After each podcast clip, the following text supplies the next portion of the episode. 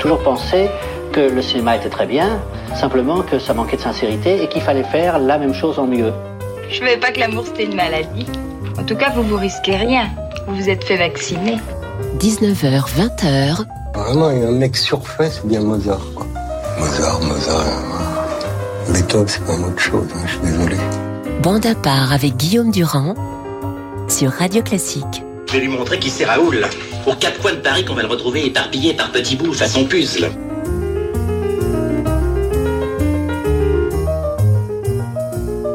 Voilà, bande à part, un hommage à Jean-Luc Godard, bien évidemment. Ce film euh, lointain mais toujours présent, comme les tontons flingueurs ou les phrases, évidemment, que vous venez d'entendre de Houellebecq, si drôle, euh, sur Mozart ou de Brigitte Bardot. Frédéric Mitterrand, bonjour, je suis ravi de vous recevoir.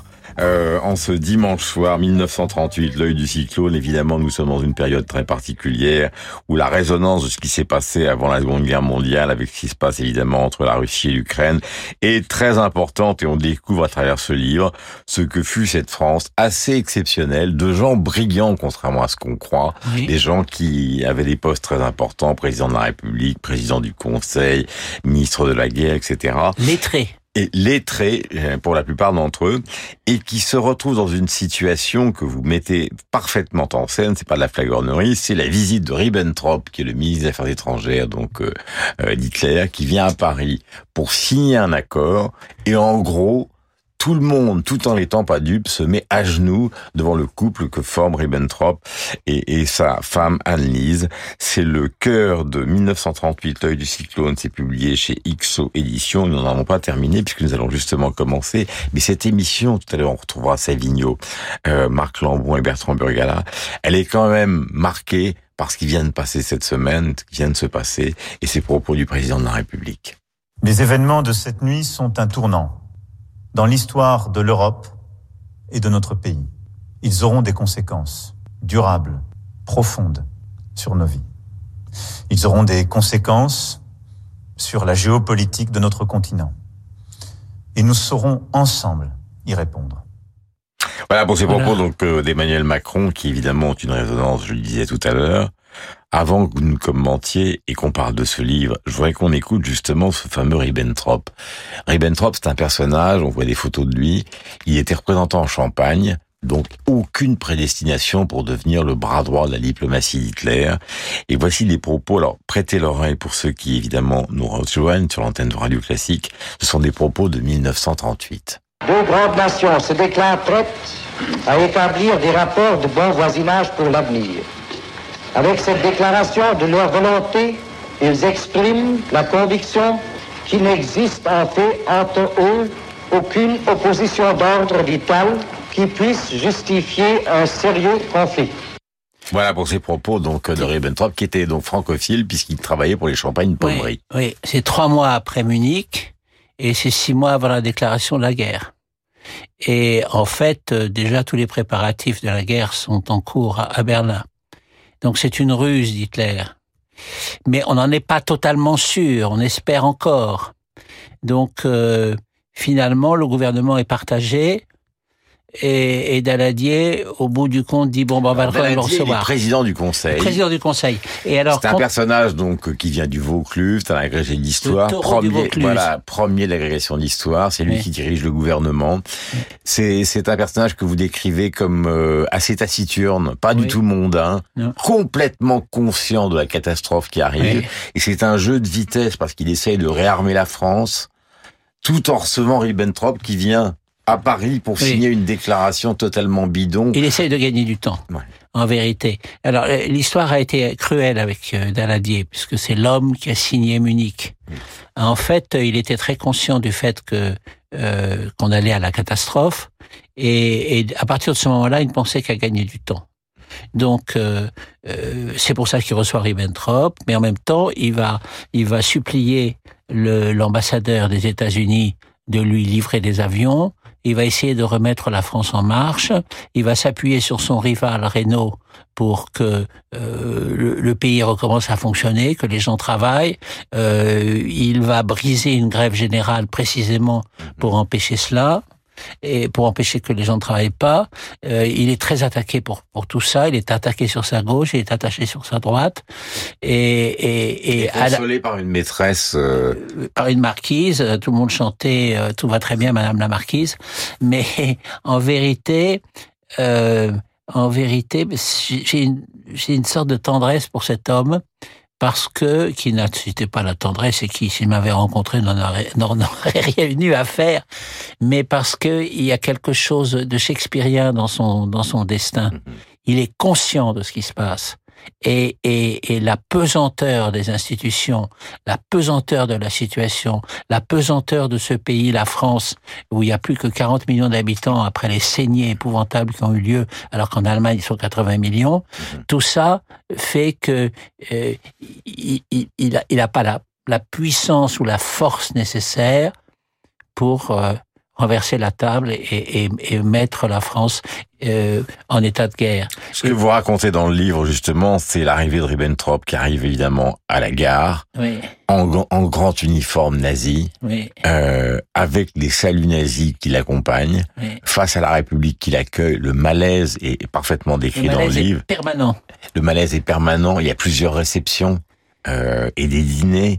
Et donc tout le livre est construit. Par, enfin, c'est une sorte de tressage entre d'un côté ce, ce, ce voyage évidemment très symbolique et deuxièmement, les dialogues qui sont réels, que vous avez reconstitués entre De Gaulle et Palevski, entre euh, le, entre François Poncet et, Hitler, voilà, Hitler, entre, entre François Poncet et donc euh, euh, le gendre de Mussolini, entre Paul Reynaud et Édouard Daladier, entre Daladier et Alexis Léger, donc Saint John Perse, qui a la haute main sur le quai d'Orsay, même si les ministres changent. La grande phrase de chaque fois qu'il y avait une crise, c'était qu'en pense Léger, hmm. parce que Léger était en fait le le le, le, ministre des Affaires étrangères permanent, puisque les ministres changeaient tout le temps. Il tenait la, il tenait le Quai d'Orsay.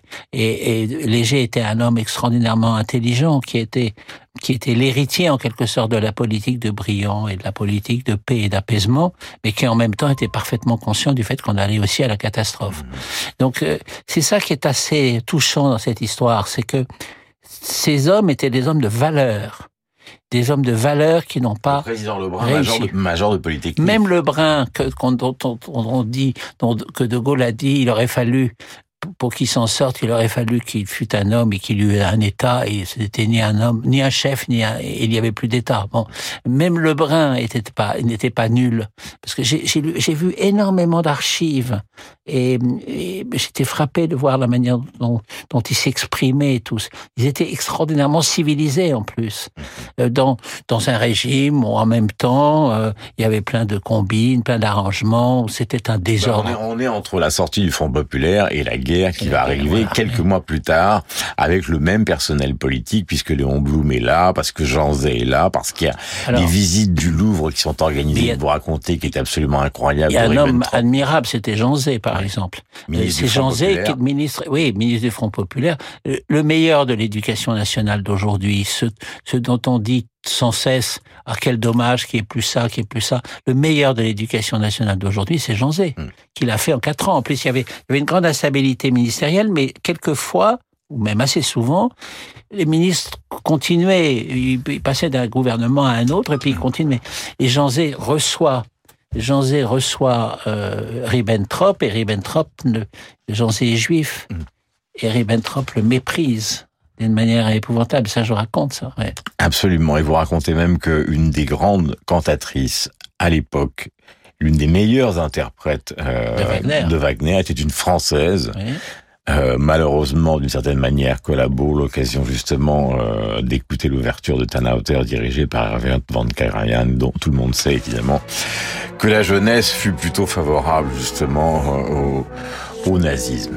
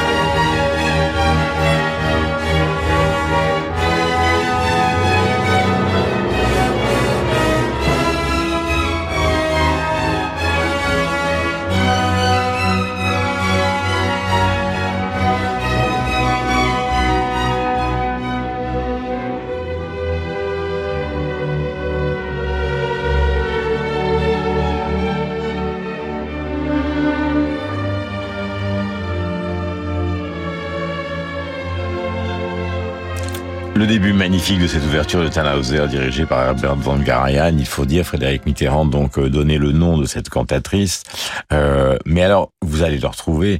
Ce qui est aussi extraordinaire dans le livre, et encore une fois, c'est pas de la flagornerie, c'est la liste de tous ces intellectuels, de ces romanciers qui, manipulés par un personnage euh, aussi assez extravagant, qui est une sorte d'agent d'influence auto-abette, qui possède des fonds secrets, qui distribue, attire l'arigot à des journalistes qui font les interviews d'Hitler, mais aussi à, à, des gens qui font partie de la vie culturelle, Jules Romain, Pierre Benoît, Alphonse de Chateaubriand, oui, Fernande Brinon, j'en donne et encore d'autres, hein. Paul Morand, grand écrivain de l'époque, dont vous dites que c'est une sorte de bécassine politique, Bertrand Jouvenel, Drieu La Rochelle, qui va à Dachau et qui dit que c'est d'une grande sévérité euh, Dachau. J'en passe, c'est des meilleurs, Abel Bonnard euh, et, et, et beaucoup d'autres. sévérité, mais c'est possible. C'est ce qu'il veut dire. Ouais. Hein. Il veut dire oui, c'est sévère, oui, bon, ouais. d'accord. Hein. Et, et, et, Bur et Bucart, le, le, le, représentant de la Croix-Rouge, qui dit c'est quand même embêtant qu'on mette les politiques avec les asociaux, c'est-à-dire avec les PD, quoi. Et, euh, et du coup, euh, à la suite de son intervention, on invente le triangle rose. Je veux dire, la, la, la lucidité, l'aveuglement étaient tellement répandus, tellement c'était effrayant. Vous parlez beaucoup des Stuka, ces fameux euh, avions allemands, parce que lors d'un dîner, vous montrez qu'une dame très mondaine discute avec un général allemand qui dit qu'il va pulvériser l'Europe grâce à ces Stuka. Alors je vais essayer de faire euh, les questions Stuka, les, les questions euh, en piqué. Puisqu'on a écouté Emmanuel Macron maintenant, est-ce que vous avez l'impression que nous, Européens, euh, depuis maintenant quelques semaines ou quelques mois, on est dans une sorte de naïveté considérable par rapport à, à ce triumvirat qui dirige le monde, à savoir la Russie, la Chine et... Alors, deux réponses, deux réponses Stuka, donc on va aller vite. Première réponse, l'erreur, l'erreur, elle date du Kosovo. C'est-à-dire le jour où on a accepté que le Kosovo se sépare de la Serbie, ce jour-là, mmh. Poutine a commencé à nous mépriser et à se dire je peux faire n'importe quoi. Ça, c'est la première partie de la réponse. C'était il y a 15 ans, mmh. mais c'est un homme qui a une grande mémoire. La deuxième, c'est qu'on est dans un monde de brutes, ce qui n'était pas totalement le cas avant. On a eu Trump, euh, on a une brute en Inde, on a une brute en Chine, on a une brute en Turquie, on a une brute en Russie. Donc finalement, ils se sont pas euh, ils se sont pas isolés mmh. et donc il peut se comporter comme il le souhaite. Et la donc, troisième réponse... Il n'y a pas de conversation possible. La conversation est une illusion. La conversation est une illusion. La conversation est d'autant plus une illusion qu'en fait, les Russes, dans leur majorité, considèrent que l'Ukraine est toujours à eux. Il faut pas oublier, il le dit d'ailleurs, il le dit dans son discours. Il, il, on l'a appris à l'école quand on était jeune. Oui. Euh, pour beaucoup de ceux qui nous écoutent, hein. l'Ukraine c'était le grenier à blé de, de, oui, de, là, de, de ce qu'était l'Union soviétique de l'époque. Et c'est de là que, qui, qui, qui se sont convertis à l'orthodoxie. C'est Kiev, c'est une ville russe pour eux. Bon, c'est pas le cas, hein, c'est pas la vérité. Mais pourtant, pourtant, c'est ce qu'ils pensent. Ils en sont intimement persuadés. Donc euh, maintenant, vous vous rendez compte des conséquences, puisqu'il faut que cette conversation avance. C'est-à-dire que donc en 38, titre de votre livre, aveuglement, ils savent tous ce qui va se passer, oui. mais ils ne font rien pour que ça ne se passe Attendez, pas. Sauf De Gaulle. Le Donbass, le Donbass, c'est comme les Sudètes, c'est-à-dire quand euh, Hitler euh, envahit la, la, enfin reprend un morceau entier de la Tchécoslovaquie, il disait mais nos pauvres, nos pauvres euh, Allemands qui sont martyrisés dans les Sudètes, etc. C'est ce qu'on entend avec euh, avec Poutine en permanence. Nos pauvres, le génocide exercé contre les Russes dans le Donbass. Ce sont des mensonges, tout ça. D'ailleurs, euh, j'ajoute que dans le livre, euh, les propos que vous faites tenir à des responsables allemands concernent aussi déjà l'Ukraine. Ah bah oui. Ils sont déjà en train de partager l'Ukraine. De, de, le partager. De, de, de, parta de partager l'Ukraine. Ce qui m'a aussi beaucoup intéressé, autre question euh, en, en piqué, euh, je ne sais pas si la métaphore est très heureuse, mais euh, c'est cette cette société française demi-mondaine, qui est peut-être ta faiblesse. On voit encore une importance considérable de l'aristocratie. Tous ces hommes politiques dont on vient de parler, ils vivent avec euh, des femmes officielles, mais aussi des maîtresses qui viennent de l'aristocratie. Enfin, il y a une sorte de force et de faiblesse absolument phénoménale. Oui, c'est là où... C'est la règle du jeu de Renoir, quoi. Oui, alors c'est pour ça d'ailleurs qu'il y a tout un chapitre sur la règle du jeu, qui est le film emblématique qui explique tout ça très très bien, et où j'organise le, le, le, la rencontre entre euh, Jean Renoir et, et Nora Gregor, qui est l'actrice oubliée aujourd'hui de la règle du jeu et qui était en fait une princesse Starrenberg qui avait quitté l'Autriche à la suite de l'Anschluss. Et, tout d'un coup, Renoir, qui est un compagnon de route du Parti communiste, mais qui quand même euh, est un homme très bienveillant, etc., euh, au contact de cette femme, comprend que tout est encore, encore plus compliqué que ne l'avait imaginé. Édouard Daladier, donc, euh, euh, on va écouter quelques mots. Alors, il est un peu le héros euh, ou l'anti-héros Oui. de, de ce livre, puisqu'il est président du Conseil. Voici quelques mots. Alors, faites vraiment prêter attention. Je sais que vous êtes dans votre voiture, vous êtes tranquillement chez vous. Ça ne dure que 14 secondes. Voici ce qu'il a dit en octobre 38, juste après les accords de Munich. Après une négociation certainement difficile, mais avec la conviction profonde que l'accord que nous avons conclu était indispensable au maintien de la paix de l'Europe. Alors, c'est la, phrase célèbre euh, quand, euh, qui a été rapportée, déformée, puis rapportée, puis en fait qui est exacte, c'est que quand il descend de l'avion euh, et qu'il y a une foule énorme qui est au bourgeois en train de l'accueillir, il dit les cons. Hmm. C'est-à-dire ils n'ont pas compris. Ils n'ont pas compris ce qui s'est passé.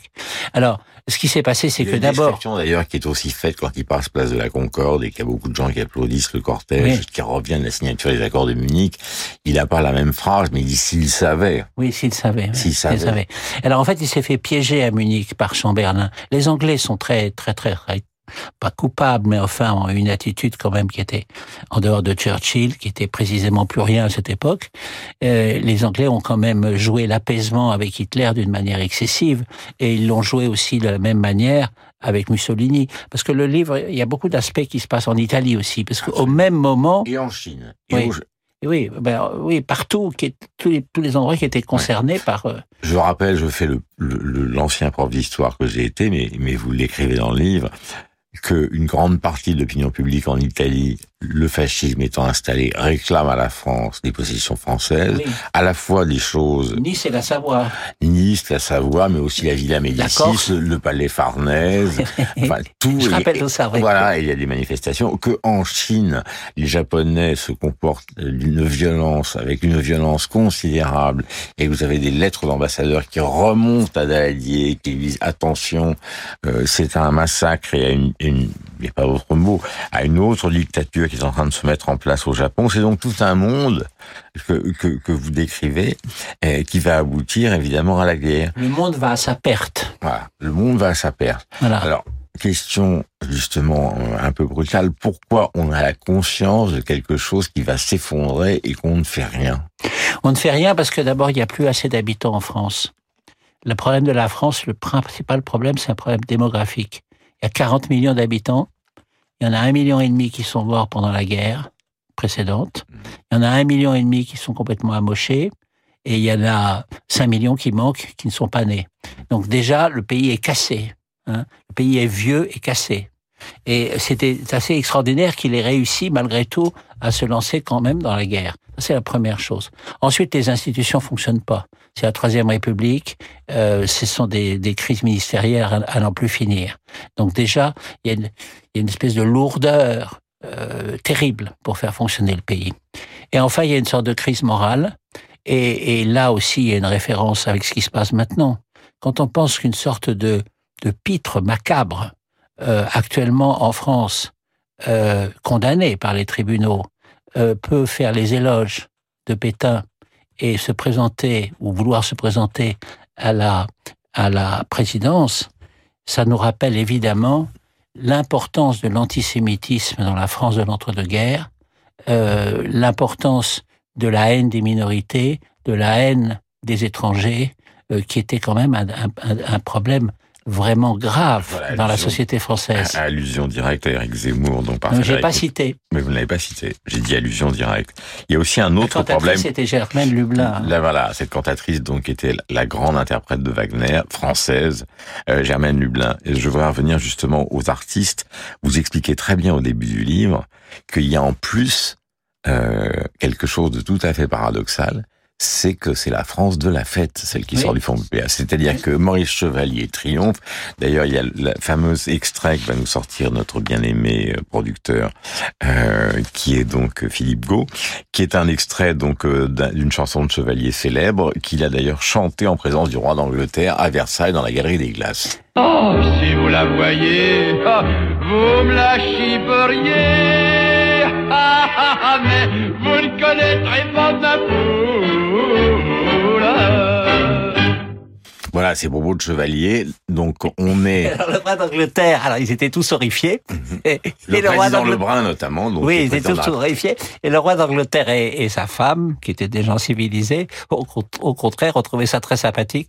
So French, voilà. So French. Sauf que vous, vous, vous décrivez ça quand même comme une certaine forme de décadence. Pas le personnage de Chevalier, Non. mais euh, une élite française qui euh, Alors, qui est très bien habillée, qui sort énormément, qui qui qui met la monde, chic, oui. voilà, très très chic, euh, ouais. euh, et- mais mais qui qui ne se prépare à, à les aucun moment à résister. Alors, c'est là où c'est euh, c'est ambigu aussi, où ça rappelle aussi la, la situation actuelle.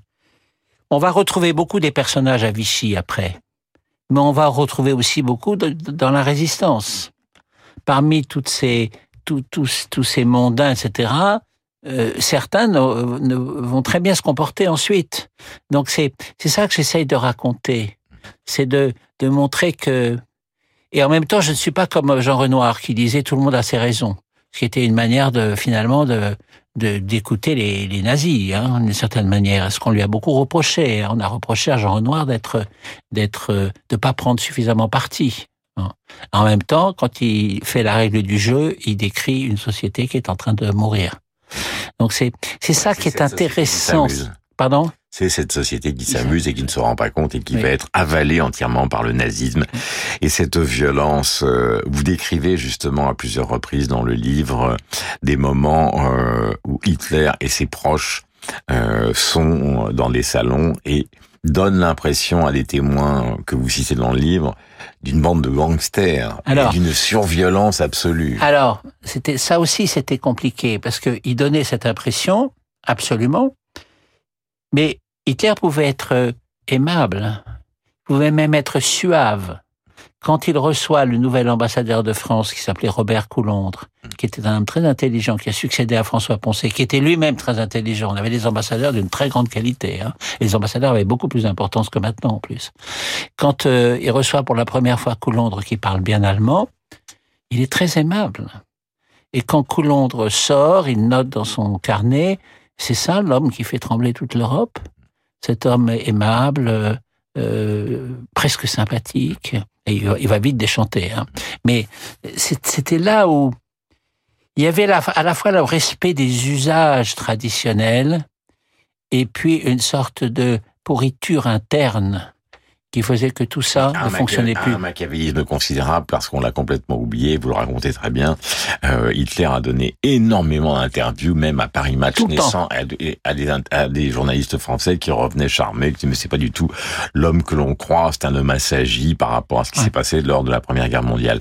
Une dernière question, parce qu'elle se pose pour beaucoup de gens, vous avez évoqué la résistance, où on évoque tous évidemment les romans de Modiano sur cette période euh, terrible qui ont beaucoup marqué la littérature française et, et, et puis évidemment la, la grande littérature, celle de Céline, celle de Morand, ceux qui ont collaboré au contraire, ceux qui ont résisté. Et puis il y a toujours cette question qui rôde euh, parmi ceux qui nous écoutent sur l'antenne de Radio Classique. Et l'oncle, que faisait-il exactement? L'oncle, François, vous voulez dire? Ouais. Alors François, il était, il venait d'un la vérité justement de son neveu? Alors il venait du pays de l'innocence, c'est-à-dire la Charente. Il faut dire la vérité. hein. Oui, oui, il venait du pays de l'innocence, la Charente, on était au fond très peu informé de tout ça. Il arrivait à Paris, il était évidemment embarqué par les mouvements d'extrême droite qui dominaient, qui dominait, hein, et les intellectuels étaient de droite, hein, dans leur immense majorité.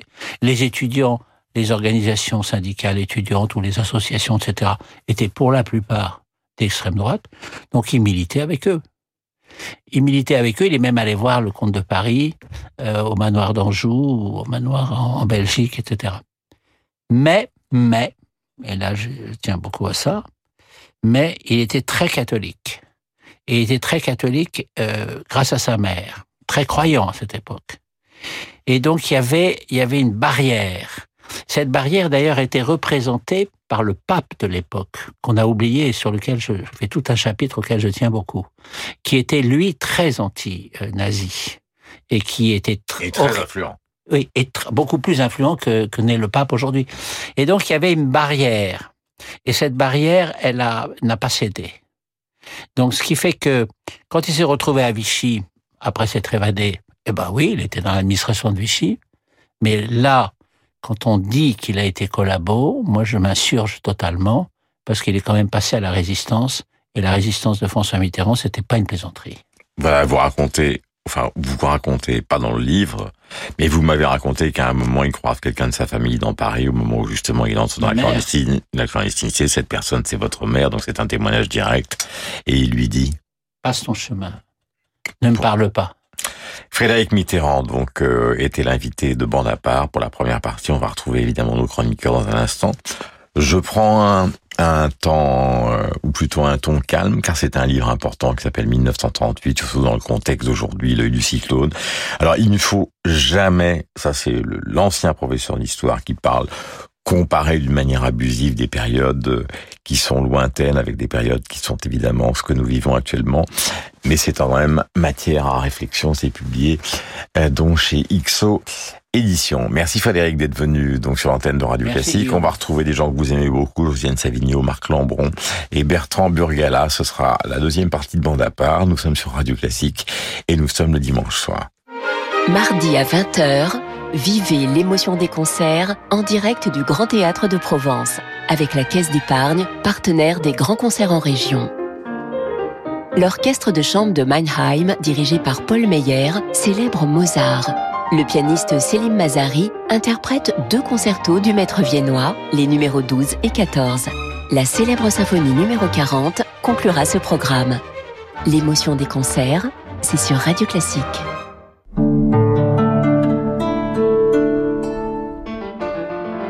Bonjour, c'est Alain Duo. En septembre, retrouvons-nous pour une croisière radio classique d'Athènes à Livourne sur un yacht ponant au design raffiné pour le septième festival de piano en mer avec Nicolas Angelic, les Italiens Vanessa Benelli Moselle et Maurizio Ballini, Tanguy de Villiancourt et le vainqueur du Reine Elisabeth, Jonathan Fournel. Grand luxe pour les doigts.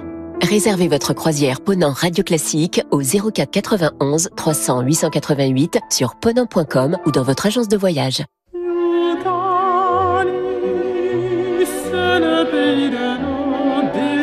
Découvrez Nos Dames, le nouvel album du contre-ténor Théophile Alexandre et du quatuor Zaïd. Nos Dames, un hommage universel aux héroïnes d'opéra, célébrant la beauté musicale au-delà des genres. Nos Dames, le nouvel album événement. Après l'immense succès de sa précédente édition, la folle soirée de l'opéra revient en juin au Théâtre des Champs-Élysées à Paris. Radio Classique a convié pour l'occasion les grands talents de la scène lyrique. Jeanne Gérard, Marina Viotti, Kevin Amiel, Alexandre Duhamel et l'Orchestre National d'Île-de-France sous la direction du maestro italien Michele Spotti. La folle soirée de l'opéra, un événement radio classique les 24 et 25 juin au Théâtre des Champs-Élysées. Réservation au 01 49 52 50 50 ou sur théâtrechamps-élysées.fr.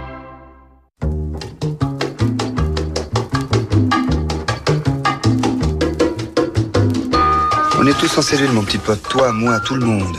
La vie est une prison. Et la plus terrible de toutes parce que pour s'en évader, faut passer l'arme à gauche. Plaisante jamais avec ces choses-là. 19h, 20h, La chamade, c'est une expression, ça s'appelle le cœur bat la chamade. Et ça vient d'une expression de guerre qui voulait dire que quand une ville assiégée se rendait, les tambours et les clairons jouaient la chamade. Ça voulait dire un signe de défaite.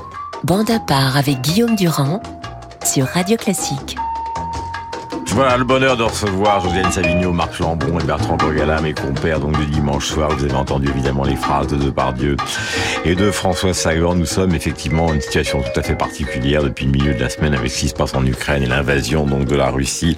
Il faut toujours qu'il y ait une part de dérision et nous allons réfléchir. Cette part de dérision, je l'ai retrouvée à l'époque de la guerre du Golfe quand les inconnus, figurez-vous, se moquaient de moi avec une verdeur qui encore aujourd'hui me fait rire. Il m'avait surnommé Guillaume Truand et je peux vous dire que ça vaut son pesant de cacahuètes. Bon, la guerre mondiale dans le monde, euh, ça stagne un petit peu, c'est au point mort, c'est dommage, mais je pense que ça peut un petit peu bouger, un de ces quatre. C'est pour ça que j'ai fait appel à deux pointures en matière de la guerre. Tout d'abord, euh, le colonel Delacroix, grand stratège, euh, médaille d'or de la guerre du Tchad, et également Jacques Dufour, qui est secrétaire attaché au cabinet des affaires étrangères, grand spécialiste de la guerre. Voilà des Guillaume Truand, il va y en avoir évidemment dans cette situation partout sur les chaînes de radio et de télévision. Je vous le disais, l'autodérision est le critère euh, numéro un, en tout cas, de ce que nous essayons de faire. Marc, vous connaissez particulièrement bien, et là je reviens aux choses sérieuses, la période que nous nous évoquée avec Frédéric Mitterrand, c'est-à-dire celle de cette forme d'inconscience sauf celle évidemment du général de Gaulle, euh, décrite par euh, euh, Frédéric Mitterrand, avec le recul, ces intellectuels, des gens que vous admirez, comme Paul Morand, comment ont-ils pu sombrer à ce point-là?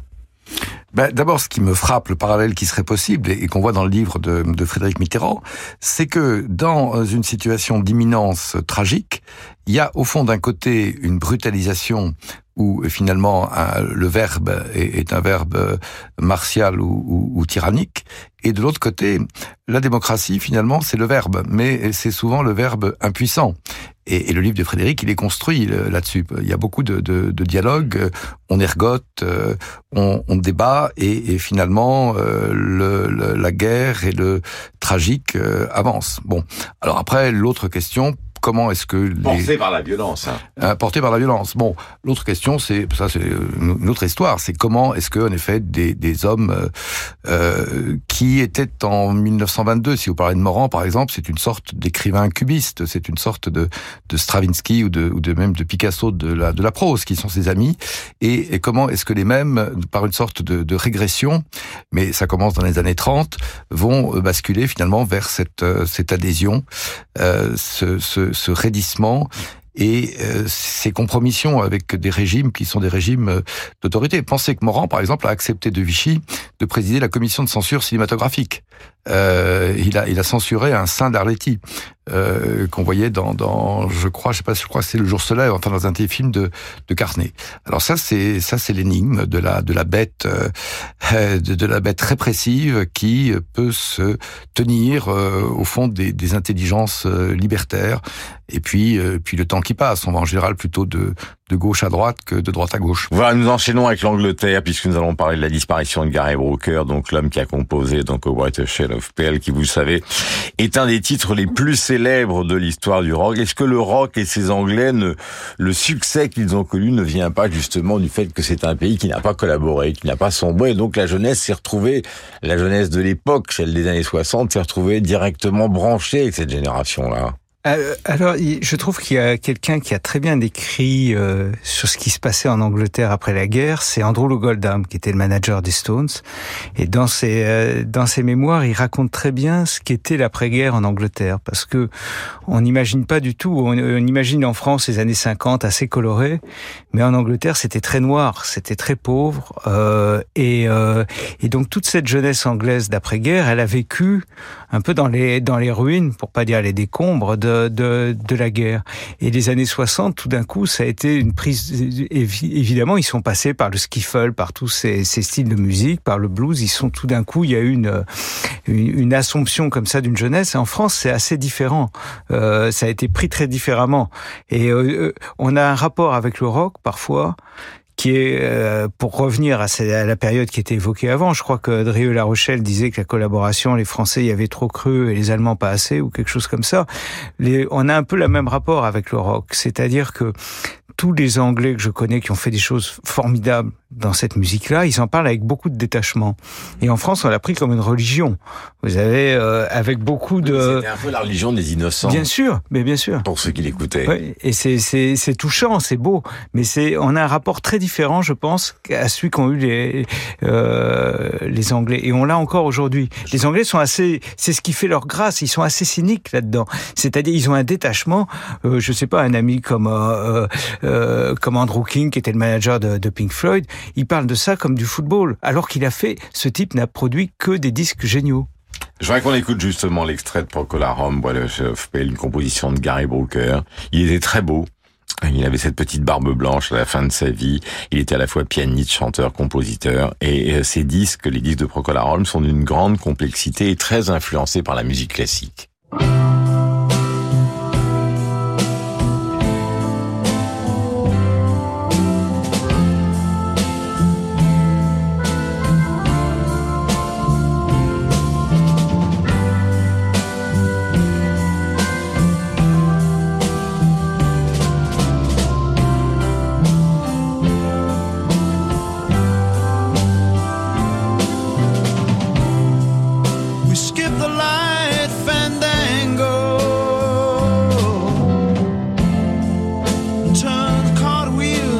the floor. I was feeling kinda seasick.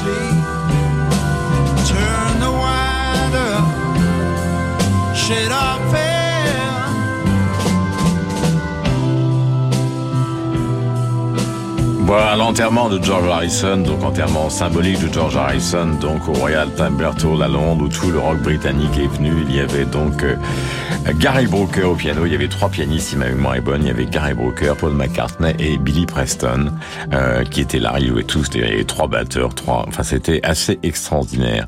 Procolarum, euh, voilà, of le slow mondial celui sur lequel euh, une grande partie des baby boomers se sont rencontrés. Euh, ça a duré des années d'ailleurs. Euh.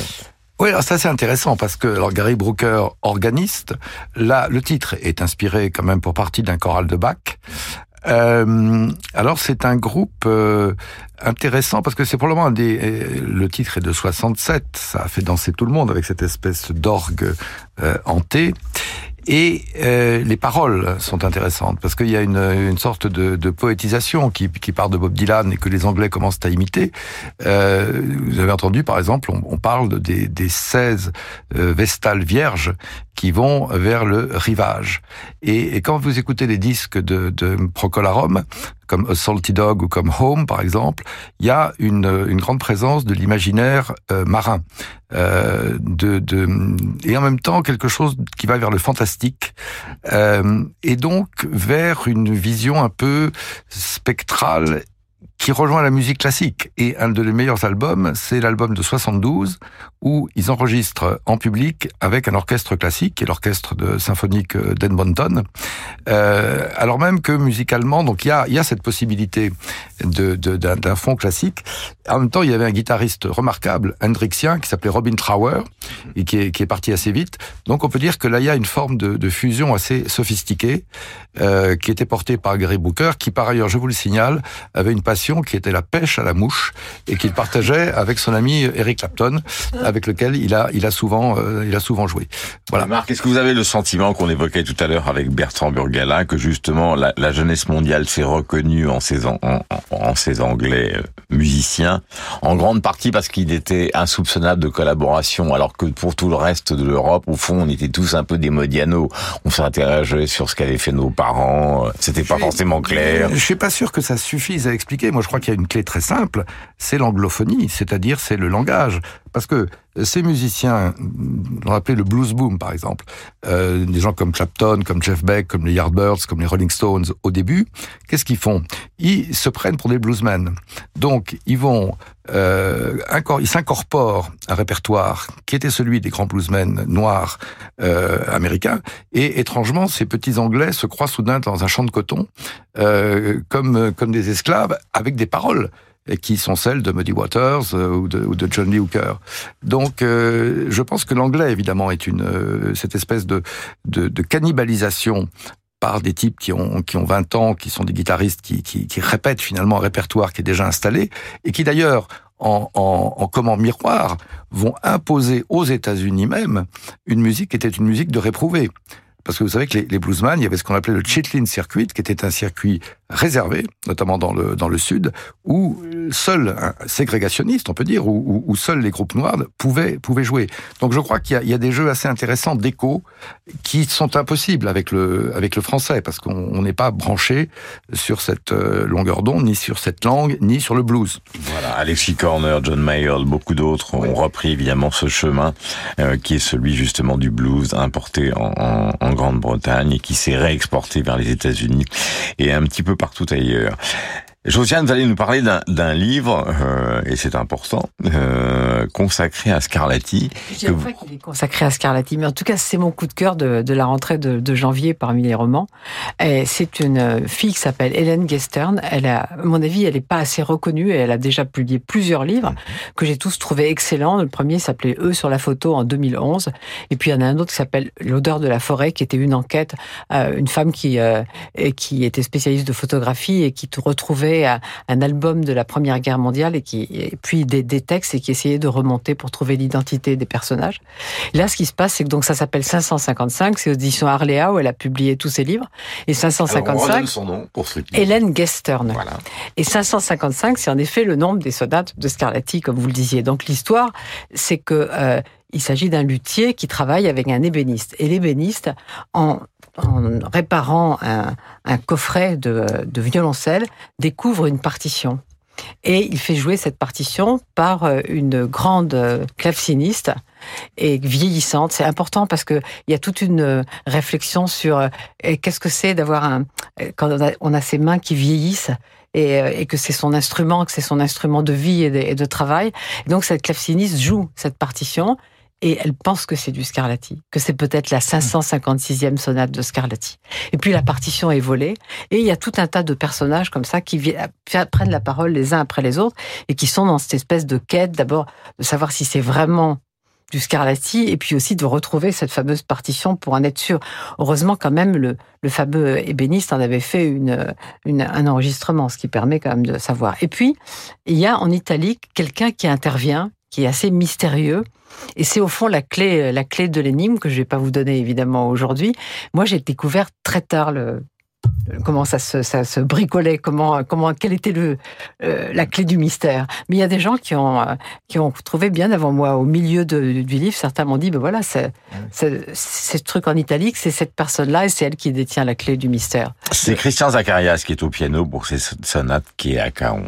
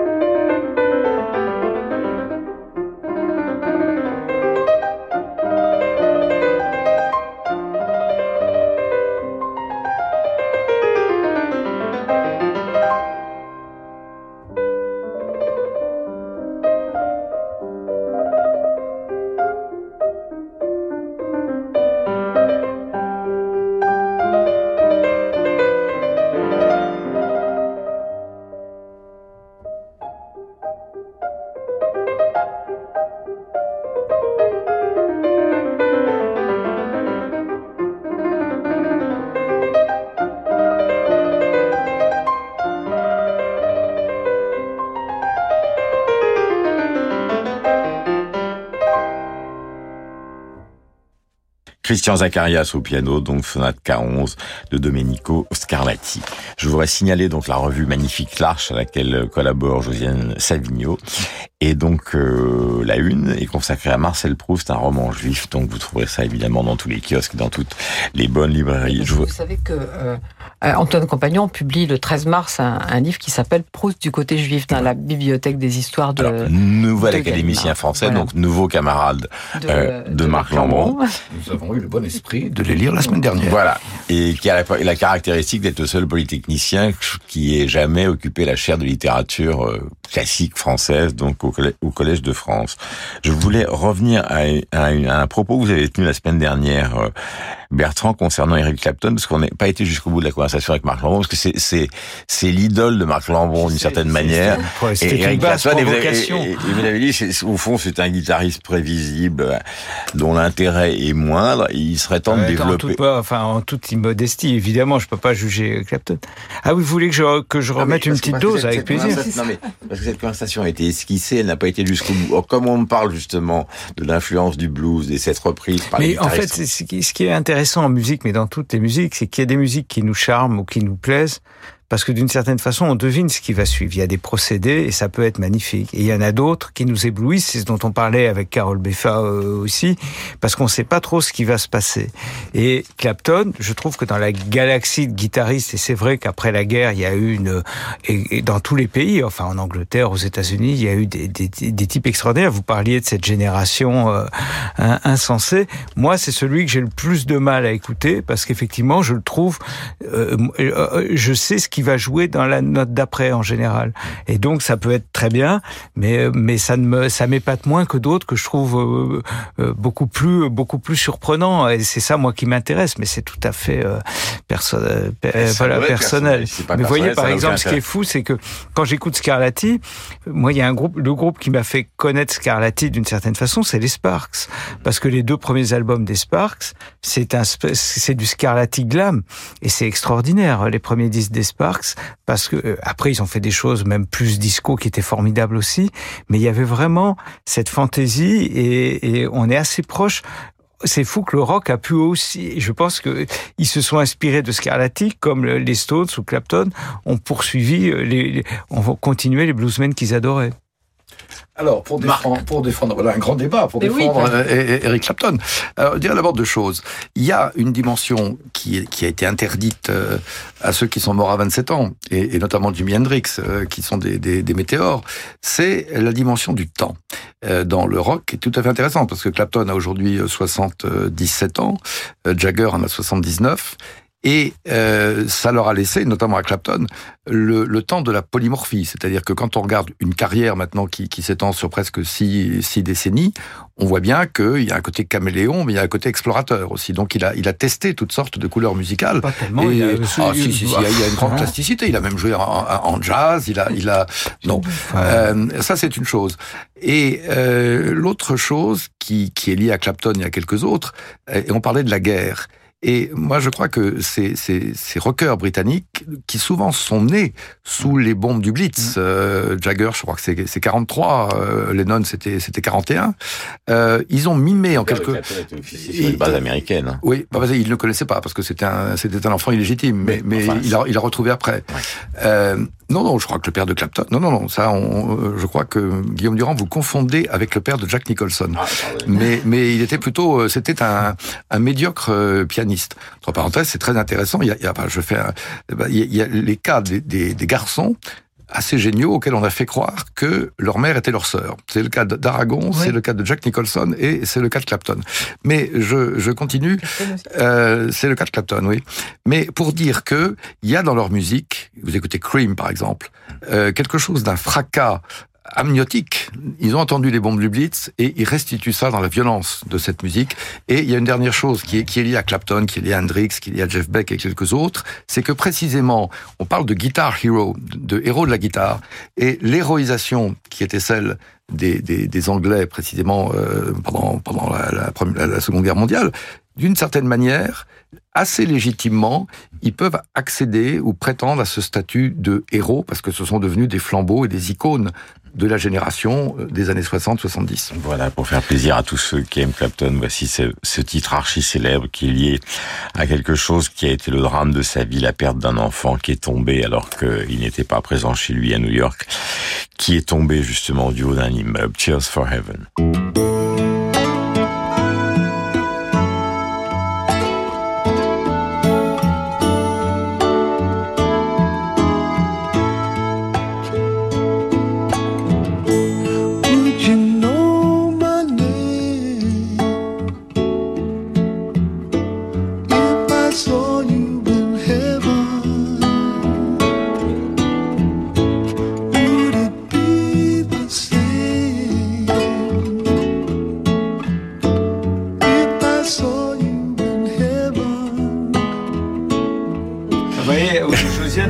Aussi, elle est d'accord avec moi.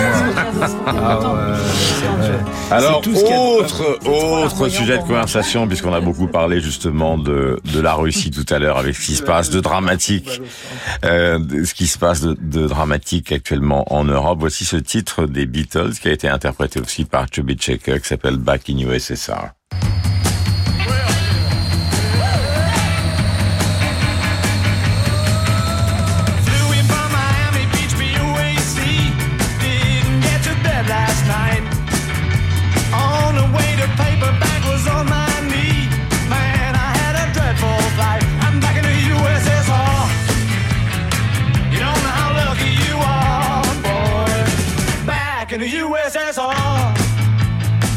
Voilà, les gens vont dire ils sont complètement dingues. À mon part, nous vivons une situation qui est totalement tragique entre la Russie, l'Ukraine et l'Europe. Et ils dansent, ils dansent avec les Beatles ou Chubby Checker, car il y a évidemment d'autres versions de ce titre célèbre de 69 qui courent, bien évidemment, et vous trouvez sur toutes les plateformes. Ça, Bertrand, vous aimez Oui, bien sûr, j'adore la- enfin, l'original, la version de Chubby Checker. euh, euh, j'a- j'adore ça. Attends, attends, attends, il a, il a, il a pas dit trois Ouais. mots.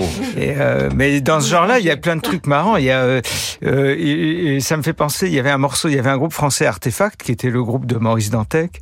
Ils avaient fait un, un morceau qui s'appelait Soviet Comet en 80, qui est très marrant. Ils disent les Russes attaquent, donc c'est vraiment de, de, de circonstances. Et moi, le, le premier groupe que j'ai que- produit, c'était Leibar, qui était un groupe slovène qui avait été arrêté dans la, la Yougoslavie euh, euh, post-titiste et eux, ils sont allés jouer à l'époque à, Sarajevo sous les bombes, etc. Donc, euh, enfin, la musique peut avoir un rôle, y compris dans, ces circonstances-là. Euh, Leibar, c'est un groupe qui était très important par ses provocations, par sa façon de défier le régime de, Milosevic à l'époque, et qui était qui a été important pour ça. Dernière question, elle est importante pour tous, puisqu'on est obligé de revenir, euh, pas d'un point de vue politique, mais en tout cas d'un point de vue culturel, euh, sur ce qui se passe actuellement. C'est vrai que dans cette campagne présidentielle, on, voit beaucoup de gens qui ont défendu, euh, en tout cas, non pas le régime de Poutine, mais la Russie l'empire russe comme étant quelque chose de fondamental pour l'Europe et qui maintenant se mordent un petit peu les doigts étant donné la situation telle qu'elle se présente. Euh, Qui a tort, qui a raison dans cette affaire Marc Lambron. À mon avis, les écrivains russes, c'est-à-dire que Gogol écrit le journal d'un fou, Dostoïevski euh, se promène autour des possédés, donc euh, il y a une radiographie de la de la convulsion grand russe, si on peut dire, qui qui est inscrite dans la, la- leur propre euh, littérature. Donc euh, il y a quelque chose de cette espèce de de, de, de trémandisme, de de folie euh, qui est qui, est là, mais en même temps les Russes, c'est ce qui féconde musicalement, puisque nous sommes sur Radio Classique, le début du XXe siècle. Euh, pas vous faire un dessin. Euh, Stravinsky, qui est l'élève de Rimsky-Korsakov, qui arrive à Paris, euh, le oiseau de feu, le sacre, et l'importance euh, esthétique et musicale des ballets russes. Et là encore, c'est Diaghilev qui arrive avec Lifar, Miassine, Bax pour les décors. Donc il y a une modernité russe. Et puis il faut pas oublier non plus le, le, le prolet de culte, enfin tout ce qui se passe jusqu'en jusqu'en 25, en réalité jusqu'à Staline, euh, l'importance de Eisenstein et Vertov au cinéma, de Tatlin pour l'architecture, de Meyerhold pour le théâtre, euh, de Mayakovsky pour la poésie. Donc c'est cette Russie-là aussi qu'on a, qu'on a envie un, un siècle après de, de, de revisiter. Euh, Josiane, euh, pour ce qui est des écrivains, ben, euh, il y en a qui ont été en Russie. Alors là, je parle pas évidemment de la situation d'aujourd'hui, mais de celle qu'on a connue à l'époque du communisme le plus dur, qui ont été les yeux ouverts et d'autres les yeux fermés complètement. André Gide n'a pas été les yeux fermés quand même. Mais il est vrai que bah, Aragon avait adopté l'idée que de l'Union soviétique viendrait le grand soir. Aragon, il va au congrès de Kharkov. Ouais, absolument. Et il dit J'ai toujours eu la passion de trahir. Oui, mais il l'avait. Il l'avait. Mais, mais justement, vous ne pensez pas qu'on confond, aujourd'hui on parle de la Russie, mais on oublie qu'il n'y a pas eu de Nuremberg du communisme, ni en Chine, ni en Russie, ni au Cambodge.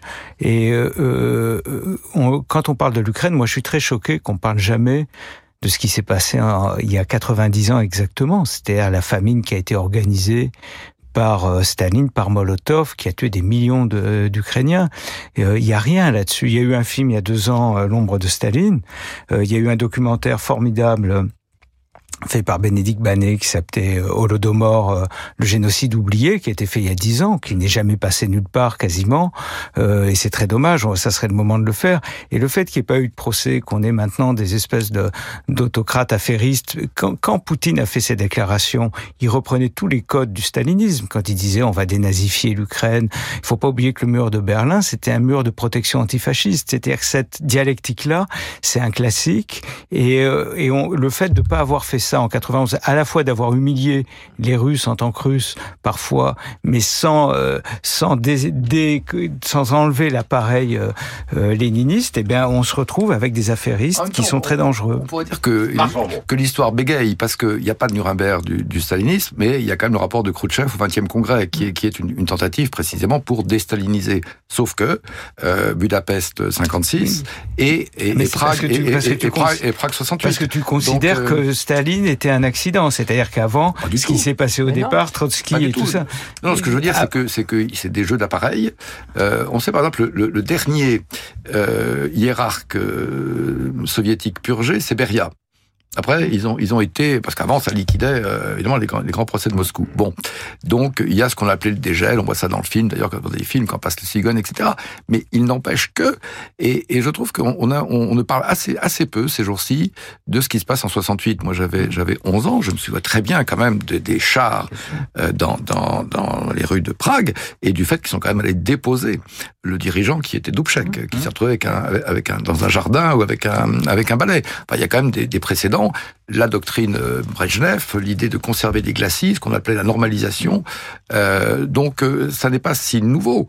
Et et il y a... Ce que, ce que voulait dire Bertrand, Mais c'est que... la même chose, on est d'accord. Oui, mais. Bertrand disait une chose qui me paraît, euh, d'un point de vue historique intéressante, c'est que euh, Nuremberg, il n'y a pas eu. Mais par exemple, quand les historiens sérieux se sont intéressés au bilan de l'URSS, euh, euh, la gauche a été longtemps au pouvoir en France, euh, ce qui n'est pas un défaut, enfin c'était le cas, et ils ont été, pour ceux qui ont commencé à mettre le pied là-dedans, incroyablement attaqués. Souvenez-vous regardez, des histoires avec Ouais. Courtois, par exemple, Ouais. les autres. Et avant Simon Leys sur la ça- Chine. Enfin, euh, ça, ça a été quand même. Euh, Alors, il si mettait voulez- les pieds, il met- il mettait les pieds dans le plat.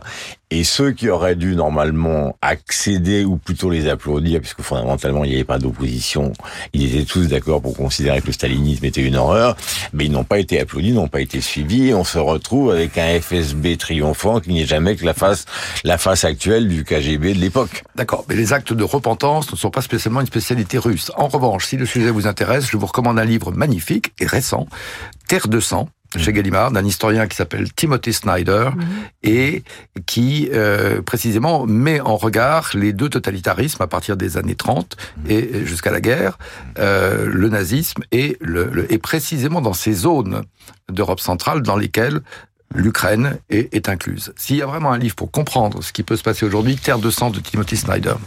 Passez le meilleur dimanche soir possible. C'était bande à part, évidemment, avec Josiane Savigno, avec Marc Lambron et avec Bertrand Burgala qui signe L'homme idéal. L'homme idéal, c'est moi. Encore faut-il trouver quelqu'un qui me. L'homme idéal, c'est moi. Le sort a dit,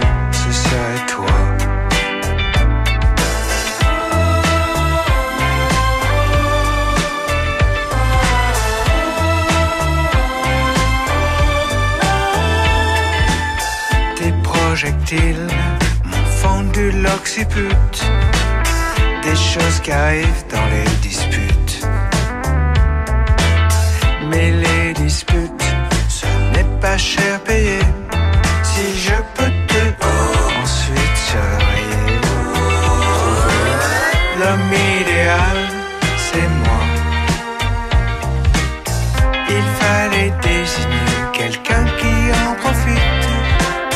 en profite. L'homme idéal.